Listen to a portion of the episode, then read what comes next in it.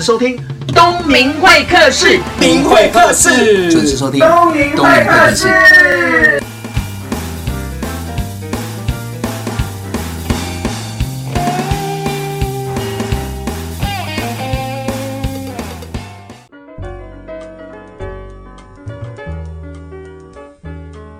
大家好，又来到东明会客室啊！我是主持人王东明。那这一集要谈职场，职场如同一桶赛局哦。那前阵子我一个好朋友有一个演讲，他就讲说，职场如果赛局要耍一点心机，心机要用好的方式，要有华丽。那我就问他，什么叫做华丽的心机？诶，他讲的内容我也觉得可以值得跟大家分享，就邀请他，欢迎邦讯企业管理顾问公司执行顾问。吕淑莲，Tracy，谢谢东明老师，各位朋友，大家好，我是邦讯气管的执行顾问，我叫吕淑莲。哎，刚刚有讲到，就是说在职场上如同赛局，这个我非常的认同，就是一场竞赛嘛。嗯，那怎么样拿到老板的心，抓住客户的心，其实要用一点心机。是，为什么说职场如赛局这个部分，就是其实，在赛局的基本的论点在于，你还是要有专业的能力，当然了，在工作上的专业能力，然后在应对进退上。呢，如果可以更能够让跟你合作的人觉得舒服，嗯，那么在这个赛局上，你就会有机会取得更好的位置或成绩。哦，这些就是细节了。是，譬如呢，我们在职场上常要开会，你开会如果你坐错位置的时候呢，就很失礼了。譬如，大家可以想象这个空间吗？如果你进门是个长条桌，是。最远端面对门的地方，它其实是一个主席的位置，对，最大的位置是。然后越接近门、靠门的地方的位置，就是比较晚辈、比较后辈的位置。所以呢，这时候你就要评量一下你自己适合坐哪一个位置。嗯、如果你进去呢，不小心呢就往前往里面坐的时候呢，老板进来他就会觉得这个人嗯没礼貌。对，那甚至有时候坐车，我们有时候会出差啦，我们搭计程车还还容易一些。搭计程车，我们大家都知道在。计程车司机的右后方其实就是靠后座，靠门的那个位置就是最大位。那我常常碰到的是，如果主管开车呢？主管开车，如果你还坐那个位置，你就失礼了啊！你就把你的主管当成当司机了。对，这时候呢，你就应该主动的去坐副驾驶座的位置。对，但是我要说，我也碰过有的主管呢，他可能他自己旁边他喜欢放东西，或者其实除了你以外，还有别的客户在场的时候啊，那么你就可以陪客户坐后面。是，还想讲个搭电梯。嗯，搭电梯，谁该先进到电梯里面？那个顺序就是，也许是三五个人的时候，嗯、其实这里面呢，辈分最小的就应该赶快先进电梯，把电梯开着，然后顺便按楼层。是，接下来第二个进来的就应该是老板比较大位的位置。是，假设电梯里面是空的时候呢，主管进来之后，他就应该靠内侧走。嗯哼，对，靠角落的内侧走，然后在依序的话，就是第二、第三的顺位的人进来。所以最大的应该在后方。其实靠角落的地方，如果没有别人在电梯里面的，有点像是所有的人在保护这个老板，就是有点像刘德华的规格嘛。刘德华进来的时候可以在外面有保镖着，对，全部都围着他，是这样子的意思吗？是，嗯，OK。然后最后一个人进来的时候，到时候要第一个出去。其实主管呢是倒数第二个出去，也就是说呢，主管出去之后。按着电梯门的那个伙伴呐、啊，你才可以出门。他原则上其实你就想着安全。最早进去的也是最晚出来的。对，为什么那个原因就在于你可以想象哦，我们一定不希望主管被门夹到嘛。当然啦。对，怎么样可以不让主管被门夹到嘛？或者手扶着嘛？对，对啊。所以一定要有个人先进去把电梯门开着，嗯，然后让主管进去了。在离开的时候呢，确定主管已经离开了，你最后一个按着电梯门的人才离开。这个真的很重要，因为这就是说细节，细节就在魔鬼。其实我们现在很多职场人都没有注意这些。东西，对，学校也没有教这个啊。我常看到老板进去按着电梯等大家进来。我能想到那个画面，他太多了无奈。我是老板，怎么会沦落到这边按电梯？是啊，虽然是小细节，可是那个感觉就不好。还要呢，注意哪些？我觉得在跟主管报告一些事情的时候啊，很多时候我们常常需要电梯简报或者是走廊简报。嗯，你怎么样可以很快的抓重点，让老板知道一些你要跟他回报的事情啊，或者告知他的资讯，或者寻求他的支援或资源。是的，其实也都是随时都应该准备好着的。那应该要怎么样做训练？这个部分，我觉得第一个你要对你的自己工作掌握度非常高啊，啊你平常就知道自己现在进度大概到什么地方。譬如我分享好了。我前两天呢才跟办公室的伙伴跟他说，十月初了，第四季到了，我想请他们跟我分享一到九月，嗯哼，在这九个月中呢，他们觉得完成了哪些工作，哪些很有成就感，哪些觉得可以更好的地方，以及最后一季剩三个月了，想做什么？嗯哼，其中一个伙伴是这样告诉我的，嗯，我觉得在前面九个月，我刚开始的时候没有办法独立执行一门课程，我现在可以独立执行，我觉得这个部分是最大的收获。那至于下半年度呢，我可能想学什么东西这样子。以这个例子来说，我觉得老板比较想听到的是，在一到九月呢，我总共共同执行了几门课程，然后呢，哪些课程我是什么东西？对，对，然后中间哪几个特别的课程案例让我有很多感触，或者我因为当时有些什么状况，我随机应变的把那些危机都处理好了。嗯、我希望听到的是这个，所以我才说怎么练习呢？就是你平常就要准备好。你怎么样去形容你曾经做的事情？嗯，然后尽可能的数字化，不要凭感觉，请少用量化，对，少用感觉，多用数字时机，让你老板知道，嗯、这个是要先准备好资料，你才能够做说明的。也、欸、要练很久哎、欸，因为学校大部分都没有在做这件事情啊。对，然后出来的话，在职场，如果老板又不会教，或者是说他上班的地方没有所谓的教育体制。或者他同事也不愿意跟他交流，嗯，坦白说，这很难在这个企业上生存，所以一定要模仿啊，就变白目啦。对，但是职场上没有人要接受你的，不管是口说讲话的白目，或者是形式上的白目，所以常常就要观察，在身边呢，不管是在办公室或者你的朋友端，可以找到一些。在这些细节做得好的人，好，你刚刚讲了两个字的重点，我跟大家听众朋友，一个就是模仿，嗯、一个是观察。我觉得一个市场敏锐度的工作高手啊，一定要兼顾这两个。我们先休息一下，等一下下一节东明会客室再聊聊这两个，一个是模仿，一个是观察。OK，待会见，分享喽。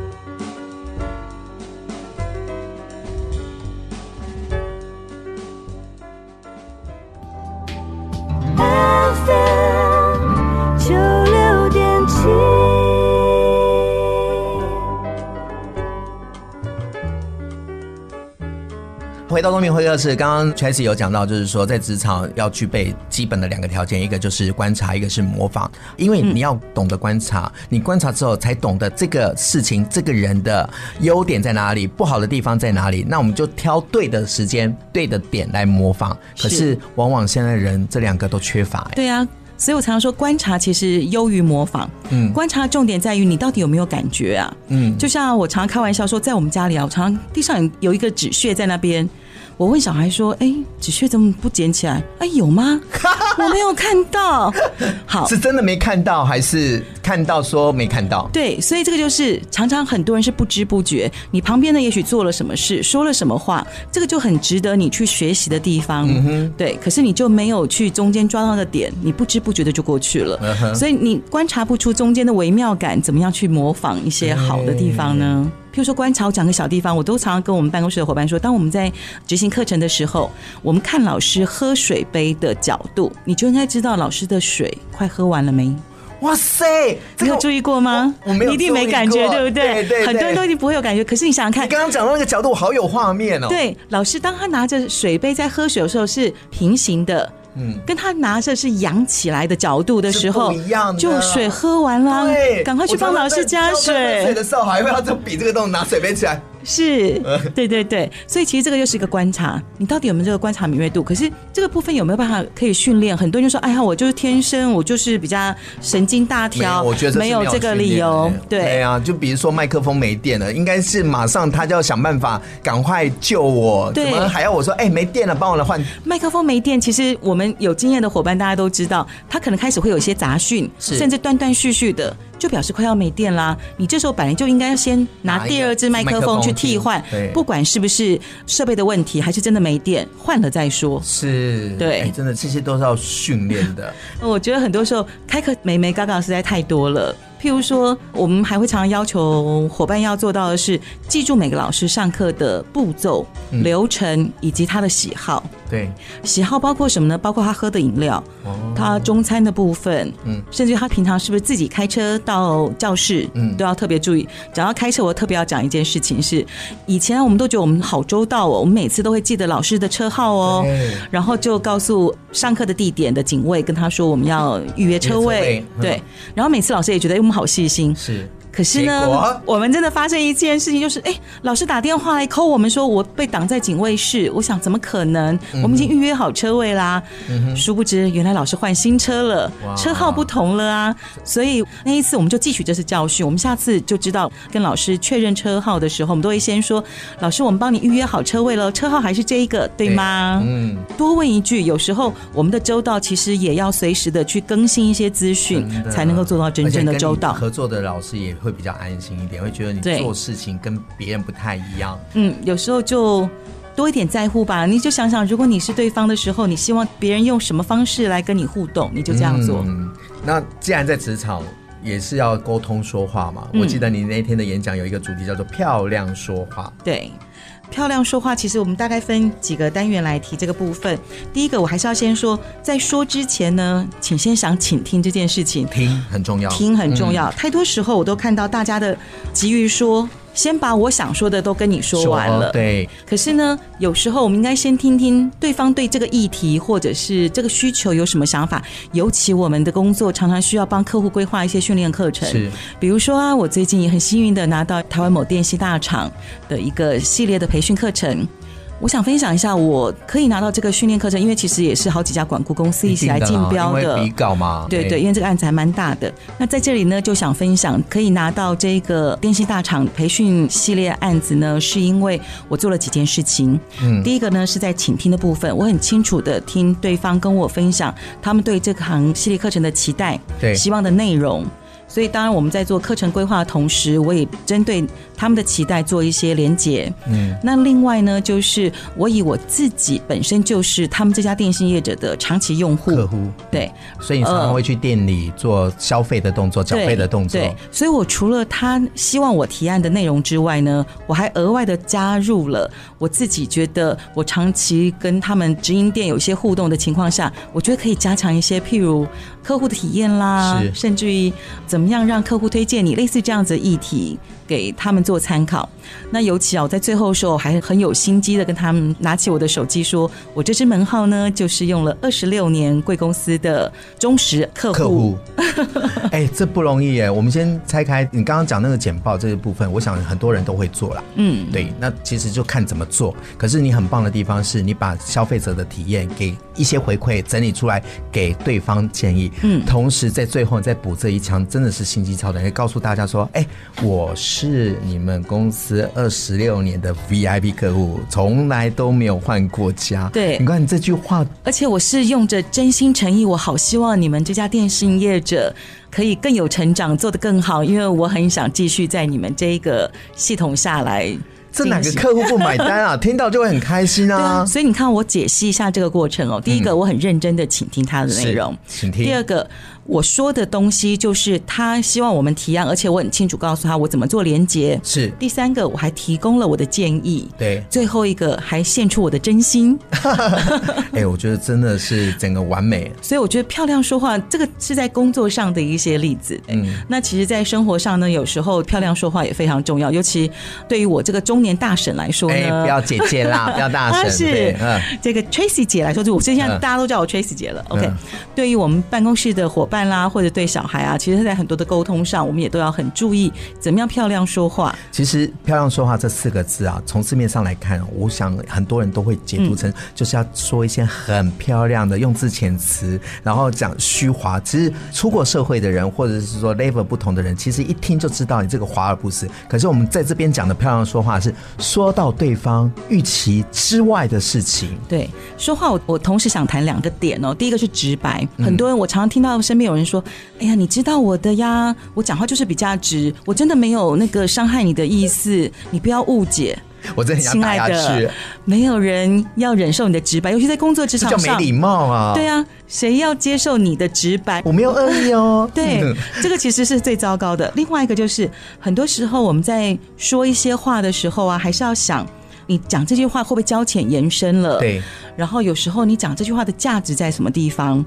然后尤其有时候真的要想着说，不要急着说。嗯，我最怕很多人跟我拉拉杂杂讲了一堆之后呢，哎，东明老师的，对、啊、你的说重点跟讲重点怎么都没有出现呢？对，我反而要问他说，那你是不是这个意思？一二三，哦，原来真是这样子、哦，你要把它整理重点。你看现在沟通能力大家都需要加强，真的、啊。我还举个小例子，我曾经碰到跟客户在做一些讨论的时候呢，提到说一些课程的规划跟建议。然后讨论到最后，我们在电话聊完之后呢，他居然告诉我说：“Tracy，你可不可以把刚刚我们聊的内容 mail 给我？”嗯哼，客户常常这样的要求啊。所以说说话的漂亮呢，你除了要把它系统性的整理之后，怎么样让对方可以很清楚的了解，也非常的重要。嗯，真的，这就是另外一个专业。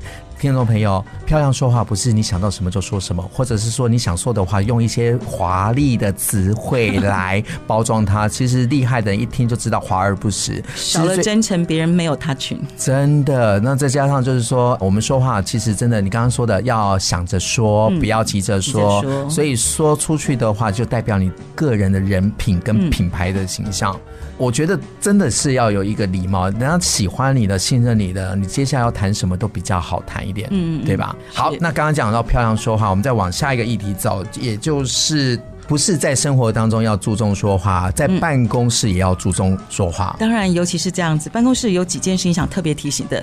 有时候呢，我会听到一些有些职场新鲜人，他跟对方互动说，他在电话中他会说：“喂，你好，我是吕小姐。”嗯哼，亲爱的。呃，小姐了，或者是经理一些职称呢，都是个尊称。是，所以当你在跟对方介绍自己的时候，请不要把尊称带在后头。呃呵，那应该要怎么做呢？以我来说，我就会说，呃，你好，我是邦讯气管的执行顾问，我姓吕。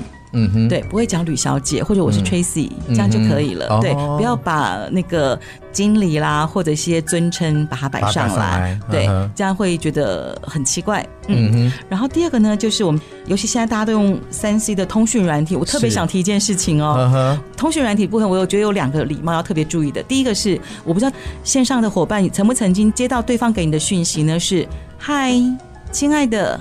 Deal，嗯哼，Then 没有喽，就没有了。对，感觉就是他等着你回应，你回应，你回应我才要继续往下说。是，这也是非常没有礼貌的。呃，透过通讯软体，在这个方便的同时呢，大家其实越来越随便了，对吧？对，所以每次如果大家只有第一句打招呼的时候呢，不管你是 Deal，Hi，Tracy，在吗？对。然后我都不回应，嗯，我都等你有下一句的时候，因为我想每个人也都很忙，我们本来是以为这个要方便的，可是你却这样子让我耽搁着，我也不知道你要找我做什么。对，所以其实科技通讯软体的方便，其实让我们一般人就觉得很随便。对，这个沟通，我觉得第一个是你在打招呼之后，你要很清楚告诉你的用意在什么地方，你有什么目的没有，嗯、要请人家帮忙吗？嗯、别人才知道我要不要接下去跟你讨论。是，第二个是时间，请你不要忘了。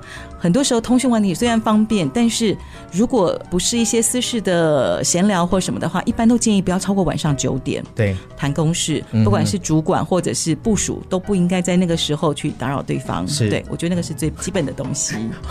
你讲这个基本，呃，我们现在反过来，有时候真的我会听到学生跟我抱怨，就是说晚上下班了，可能八九点、十点的时候还要回工作的 mail，可能老板在赖的出去丢了一句话，丢了一件事情，他又不得不回，同时也看。看到，所以其实我觉得不是只有伙伴，是连上面也应该要养成这个样的习惯。对对对，所以我才说，不管是在上位的主管，或者是在下位的部署，我也有曾经碰到客户十一点多还会赖我问问题的。那你要不要回？当然要回，因为他是客户。还有两个的话呢，就是一个小地方，就是我们在会议室，我刚才有聊到会议室的坐的位置，其实还有一个是坐姿哦。哦，我常常会发现呢、啊，很多时候我们开会的时候，年轻人的坐姿啊，常一来不够挺，第二个，请你注意你的座椅的高度。Uh huh. 我一般到会议室的时候呢，其实有时候你座椅的高度会影响你，让人家感觉的气势跟气场。Uh. 你的椅子如果太低的时候呢，你整个就是缩在那边的感觉，就气势就没有了，对自信度也减少了。所以第一个一定要调一个位置，可是也不能太高。高对对呀、啊，高正主啊，是一样的意思，所以你不要高了主席的位置。如果你应该视线啦，我记得我，所以你要凭你的个头来去调你的位置。真的，对对。所以你在提醒我要降低一点嘛。好，然后最后一个是小地方，我常常最近会看到很多年轻人拿的都是很 Q 的笔记本哦，很 Q 的笔。上面还有羽毛的哦。那其实，在会议室里面，我常常都会它影响我在开会的时候的专心度。嗯哼，对，所以我觉得有时候你拿着一个专业的文具。不管是你的笔记本，不管是你的笔，其实都会是一个别人对你一个专业形象的印象。第一层啊，对对吧对？一定要想办法让自己加分，不一定要买名牌，对，但是是一个适合这个场合、一个时机点的所有的东西。对，好，这一段就到这边，我们再休息一下，等一下再回到东明会客室的节目现场，下一段更精彩哦，待会见，谢谢。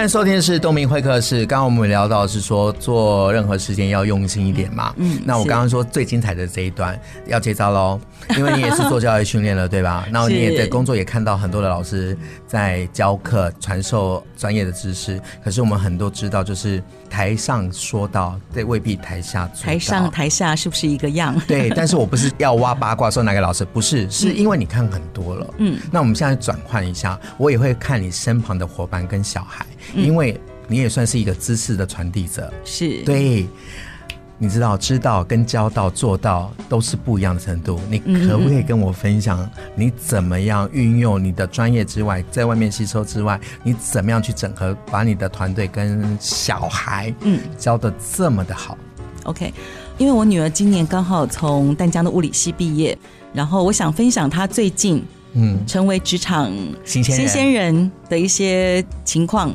他跟我分享的一些事情。那第一个呢是，其实他念物理系哦，可是他现在做的工作是什么呢？他在一家日系公司做伸展训练师。伸展训练师，对，OK。他简单说呢，我常常开玩笑，他跟按摩师。推拿师跟物理治疗师是不太一样的，因为他必须配合着伸展训练师进行一些伸展的动作。对，他不是可以在那边睡着的。嗯哼，对。那在这个过程里面，我发现第一个是他非常热爱他的工作。这里面，呃，我常常在里面唠叨再三的，就是一定要找到。有热情的工作，你可以让你有热情。那因为他之前在学校就喜欢打排球，是喜欢运动的孩子，所以他这份工作对他来说，他就觉得如鱼得水。他本来自己就常也许有些小的运动伤害啦，uh -huh. 常常就透过一些伸展，然后做一些自我的疗愈，这样子。好，那在这个过程里面，呃，我第一个跟他分享找工作的一些态度，哎，我觉得在他身上有印证了。哎，他会不会压力很大？有你这个高标准的吗？哦，我非常的唠叨，对。但是我我以前我都觉得他可能听一听而已的，但是最近他跟我分享了几件小事情，我就觉得他真的有这样子做到。第一个呢，是因为他现在从研习生变成见习生，嗯，那当然在店里面不会有太多的指名的客户嘛，所以都是店长在那个客户让他做服务。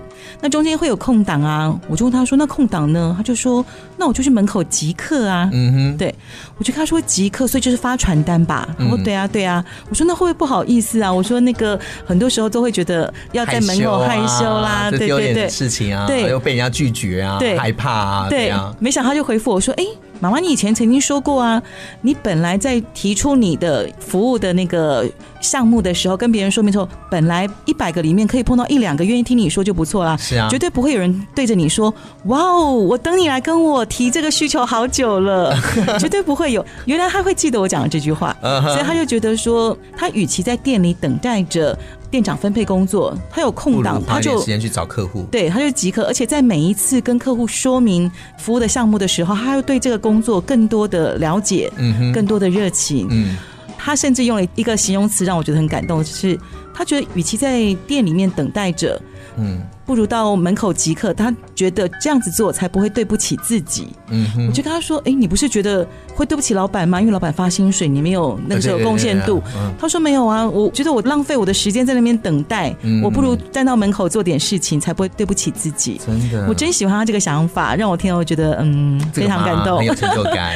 对 对对。对没有浪费过去对他的那个爱护跟栽培，对，就是曾经叨叨念念的一些东西，其实他原来有记得耶。嗯、对，以前我们只觉得，我常常跟他们讲的是，我必须有提醒你们、告知你们一些事情的义务，但是你们有权利拒绝不想听这种话。嗯，对。可是后来哎，感觉到他们有放在心里，而且在行为上来实践，他觉得很棒。对。那第二件事就是我常常会跟他提起的，其实当我们出社会工作的时候，你就要有针对一些钱有一些概念，你做管理收支收支对。嗯所以之前的话，我就给他一张信用卡的副卡，可是他其实还刷吗？没有。就是我要说的是，第一个，他几乎没有刷我的副卡。嗯哼。他自己有另外一张信用卡，是公司的那种金融卡的部分可以刷卡的，他都刷他自己的那个部分。第二个是他搬出以前我帮他租的那个学校附近的一个房子，是我以前帮他租的，譬如说是七千五百块一个月的，就是学校旁边的宿舍。对，他在大学四年就是三年多是住那个地方，然后当他开始出社会工作，他就开始。盘算，嗯，他的月薪大概多少？嗯、交了奖金可能只有多少？嗯、所以呢，他现在决定的是还是住在丹江大学附近。嗯哼。然后，因为他觉得搭捷运他是第一站，所以一定有位置，他又可以上车就可以补眠睡觉。对。然后他现在租的房子只要四千五百块。嗯。虽然坦白说，他拍照给我看的时候呢，那个空间让我觉得有那么一点点小心疼。我觉得。嗯，可以插手了哈，因为他选择了。是，嗯，我后来就觉得，嗯，也许是开始让他去懂得怎么运用钱，怎么样去盘算，让自己即便目前收入不是很多的情况下，可以让他自己过。金石的人生，嗯，我觉得那也是很棒的学习。这这这是一个过程啊，趁年轻的时候有这个过程，对未来都是好事。对，当他在跟我说，所以他算着这个呃薪水多少钱，交通费多少钱，房租多少钱，他用餐大概要花多少钱的时候，我真的心里百感交集。就是这个孩子长大了，嗯，所以我觉得很多时候学习就是。即便是学的是职场上的经验，我觉得你要在生活上先落实，嗯，你在职场上才会有一些更好的精进的地方。真的，因为我看到你的两个小孩子都很自律，而且会主动帮忙。比如说我们在工作场所，他也会在现场嘛，是，他不会就是说，哎，我妈妈就是那个执行长，然后反正什么什么不会，他会去主动协助课程的所有的相关细节。嗯嗯，对，可能也是跟你一样最早到，然后也是最晚走。嗯，所以我会对这些孩子有一些关注的点是说，哎。哎，你是怎么把他们教的这么的好？你知道吗？外面很厉害，不代表家里很厉害。嗯，嗯，你真的做到家里也很厉害哦。呃，看到小孩子这些成长，真的是最大的成就感。讲到那个女儿 Vivi 嘛，那我觉得我也对你儿子也印象深刻，嗯、因为去年我从你的脸书有看到说你们全家人去日本，呃、而且你都没有花太多的前置作业。是，我是只有打包我前一天晚上的行李。对，我觉得很有趣的是啊。我本来也觉得我儿子好宅哦，可是呢，就打电动嘛，对对对，对又不讲话，对、嗯、他就是那个，我常常开玩笑说，我两个小孩都有叛逆期，可是我女儿 Vivian 就是那种一言九鼎，就是讲一句顶十句，儿子是讲十句不回我一个字，他了不起，我讲了十句话，他就跟我说哦，嗯，他就回我一个字的那一种。好，那我后来我觉得老师这样不行啊，而且我其实还是个有心机的规划的，就是希望说。他那时候高二了嘛，因为现在今年升高三了。他去年暑假是要升高二，我就在想，后续还要做推甄的资料书审的部分，我要帮他做一些东西。我就跟他说：“那我们来去日本自助旅行，你可不可以自己规划行程？然后这个部分包括我们到，因为你知道宅男喜欢去哪里？秋叶原，对，秋叶原很多动漫的天堂，对对对。所以呢，当那时候我们就是我们去了五天四夜，除了我买机票，然后姐姐订饭店以外。”然后其他的行程都是弟弟跟他同学一起来做安排的，嗯、包括到秋叶原，我们大概要怎么样去搭地铁，怎么转，嗯、然后他们要去的哪几个地方，甚至于中间其实有两三天都是我们各自行动了，他们已经可以你玩你的，他玩他的，是是是。所以我这里让我领悟到几个地方，就是第一个，即便是个宅男哦，只要他想要的东西，他会有兴趣的东西的时候，他的潜力就出来了。对，所以不要相信他们不会。不是我在笑的地方，一个妈妈讲自己儿子是宅男那个画面，儿子听到会是怎么样？嗯。不会啊，我觉得很多宅男不认为宅男是个丑化的字眼。哎，可是我觉得这一次的日本之行，起码让他有一个独立自主的机会，让你也看到。对，而且你跟这群年轻人出去玩，我看到他的规划能力。然后每次到十字路口，他们在想要到哪里走的时候，我都是站在旁边找个阴凉处。啊，对，然后他们告诉我往哪走就往哪走。对，就是只有跟着，甚至于有几个点是他们要去打那个 Sega 的游戏机。嗯，然后他们就把我丢在一家咖啡店。丢了三个小时，放在咖啡店休息。他就把我放在咖啡店，让我追剧了三个小时，然后去玩了三个小时的电动，那就很开心。回来，然后再往下一个行程。是是是，晚上 再吃个好料的。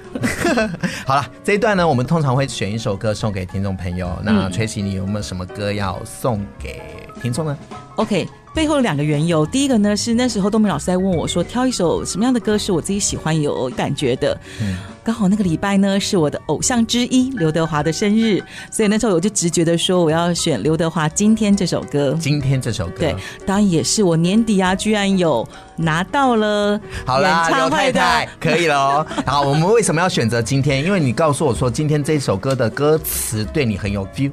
对，它里面有两句歌词是我自己特别喜欢的。第一个是，他提到沧海有多广，江湖有多深，局中人才了解。其实很多我们职场人都知道，中间有太多的眉眉嘎嘎的细节，心酸的地方，对对对，委屈的地方，对，甚至成就的地方也有啦。对，对这个东西真的只有局中人才了解。另外一个呢，我很喜欢的那一句是：如果要飞得高。就该把地平线忘掉。嗯，这句话让我特别有感，是因为我们很多时候都很想突破，让自己有成长的时候呢，你其实是因为你心里有一一条地平线在那里，所以你一直把自己局限了，或者是限缩了一些想法。是，当没有那条地平线的时候，你想飞多高多远，就任由你翱翔了。真的，人不要设限哦。好，嗯、送给大家这首刘德华的《今天》，谢谢大家。九六点七。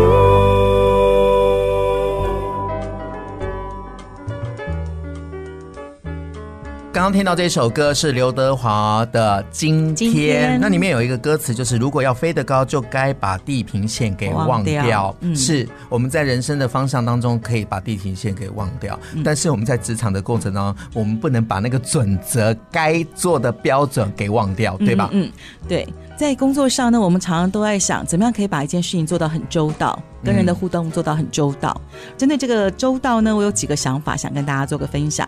第一个呢是。我们常常说：“哎呀，我们都自己人呐、啊，就不要见外了。”嗯，哎，这句话也你常常跟我讲哎。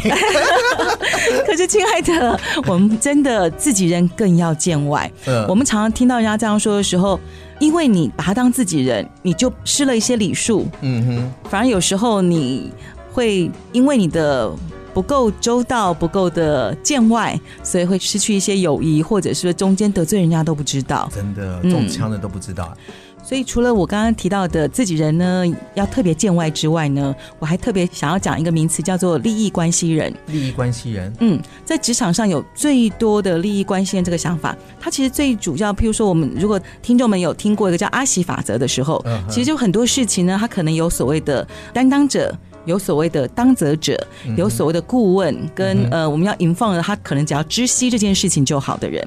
所以呢，我们常常在做一件事情的时候，你该通知谁？嗯，大家一定可以想象吧？我们常常是不是写 mail 的时候，常常要 CC 好多人哦？是啊，对。可是如果你是这件事情的当当者，就是这件事你应该全权负责的时候，你不要常常习惯的 CC 一群人。对。然后这些人到底应该要去担一些什么责任，或者分工什么样的事情？一定要在 mail 里面说清楚，甚至于你在开会的时候，就是大家要理清楚彼此应该做的责任跟范围。嗯，在职场上常常看到类似这样子的情况，所以到后来呢，那件事情就是几个和尚挑着水就没水喝的那种感觉就出来了。嗯、所以很多时候，谁是利益关系人，你在通知、安排、分工的时候都要做得很清楚。另外，周到这件事情呢，我还想提一个叫做创造被利用的价值。嗯。周到这件事情呢的前提有一个，就是彼此都会对一件事情有些贡献度，甚至于说，在一个事情的分工的过程里面，你应该投入多少的心力或者是一些能力。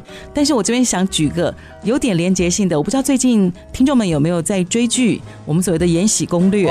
这讲到我都已经入专题了。好，但是我要讲的是，大家有没有印象？最后傅恒透过那个海兰茶是吗？是带的那一句话，他是这样说的：嗯、他是对于那个璎珞提到说，这辈子我守着你，守够了，下辈子可不可以换你守着我？对，大家可能听这句话会觉得，哎呀，好浪漫呐、啊。嗯，对。可是我其实听到另外一个弦外之音是。在这段感情里面，都是我一直付出。对，下次可不可以你也付出一点，让我感受到？职场上也是这样子的，没有人永远喜欢能者多劳。哎、欸，你讲到这一段，我还有另外一个解读哎、欸。啊，真的吗？因为那个时候海兰察不是问魏璎珞吗？魏璎珞不是都没有回答吗？对他到最后他不回答，对他一个人的时候，对他在把他那个婢女支开的时候，嗯、所有人都走了，只他一个人，他才对远方说：“我愿意。”嗯，因为他也不能在不对的人。讲真的话，对，所以这也是一个攻略啊。职场上不是就是这样吗？是，所以我提这句话其实有两个意思。第一个就是大家要互相，我真的觉得彼此要互相利用。如果你 always 是别人利用你的话，或者你利用别人，我觉得那个彼此的关系不会长久。对。但是我想利用这个字可能现实了些，其实就是个利他嘛。对呀、啊。我们彼此希望别人更好，是但是我也希望你也希望我更好呀。对。所以这是一个长长久久，久久长长。对。所以第一个是那个互相扶持，一起更好是需要的。第二个是常常在职场上听到很多弦外之音。你不要只听到那个字面上的意思，其实它有别的意思在。对，嗯，要常常有一些敏感度去感受这句话有没有什么别的意思。他在讲这段话背后的目的是什么？是要我做什么呢？嗯、还是要我怎么样的？对对对，嗯、所以这又连接到另外一个，我最后一个提到周到，还有一个点是，到底是你以为还是我以为？嗯。像我今天在跟办公室的伙伴开一个会，在讨论我们最近要做我们的一个网页的那个内容的时候呢，我发现在这个过程里面呢，我们的伙伴比较从他认为这个网页的应该要怎么做，应该要怎么做的想法来切入。嗯那在讨论的过程中，我就觉得他少一些别人的以为，嗯，办公室其他同仁，甚至是我的以为，对，甚至于客户看到这个网页，他会觉得有没有他要的资讯，跟他是有怎么样的连接跟互动，嗯、对，所以很多时候在周到这件事情上，请你要面面俱到，就是请你用不同的点来看一件事情，嗯。不同的点的人，不同位置的人，他可能对这件事情有不同的期待。是啊，换位思考，是格局才会大，眼界才会大。对对对，其实我们从刚刚一开始讲的职场上的一些礼仪、漂亮说话，以及我们刚刚提的周到。最后一个点，我觉得华丽的心机是我很想分享给大家一个职场上的工作的美感。华丽的心机，它有两个重点，是第一个，华丽的名词在于它是可以公开的，它并不是 under table 去想一些别的人的，对对对，嗯，对。那心机的意思其实是你愿意花心思去做一些规划，为对方着想，所以你愿意华丽的花心机去做一些事情，表示你在乎这件事，这个人。对方甚至于是一项工作，但是请在这个过程中也不要忘了自己的初衷。是，所以啊，华丽的心机其实还有一个重点在于，请不要忘了你的初衷。你当时为什么会想要在乎对方，为对方，为这件事，为这个人做些什么事情？请回归到你的初心，不要因为对方可能没有给你相对的回馈，这件事情的结果不如你的预期，就让自己有非常大的失落感。对。有付出嘛，就不要期待收获。对对，所以很多时候没有目的的安排才是最好的安排。真的好，谢谢 Tracy，谢谢，谢谢谢谢东明老师邀请，谢谢大家。在职场啊。做是一种专业，做人也是一种专业，但是哪个重要呢？以职场的过来人的立场来讲，做人比较重要。那怎么样做人呢？我鼓励大家多看、多听、多做。要说的时候，还要看一下时机跟场合。不开口说话的时候，就千万不要说。对的话，还要找到对的时机点说。刚刚崔喜在访问的过程当中，我对他那个定公司的那个顾问案非常印象深刻。提案的过程。最重要的是要吸引客户对你的专业非常的认同，同时也要让客户感受到你的用心。所以在对的时机点告诉他说：“我是贵公司的忠实客户，我从来没有换过手机，所以我最能感受到客户的需求是什么。”透过这样的一句话，诶，非常的有巧思，夸胡就是心机啦。客户买单，这个案子本来不是他的，也变得是他的。听众朋友。我们不管在做任何工作之前呢，你可不可以多花一点心思在自己的工作上面？你用心了，别人也会走心，你的机会就会跟别人不一样。希望你喜欢这集，再见。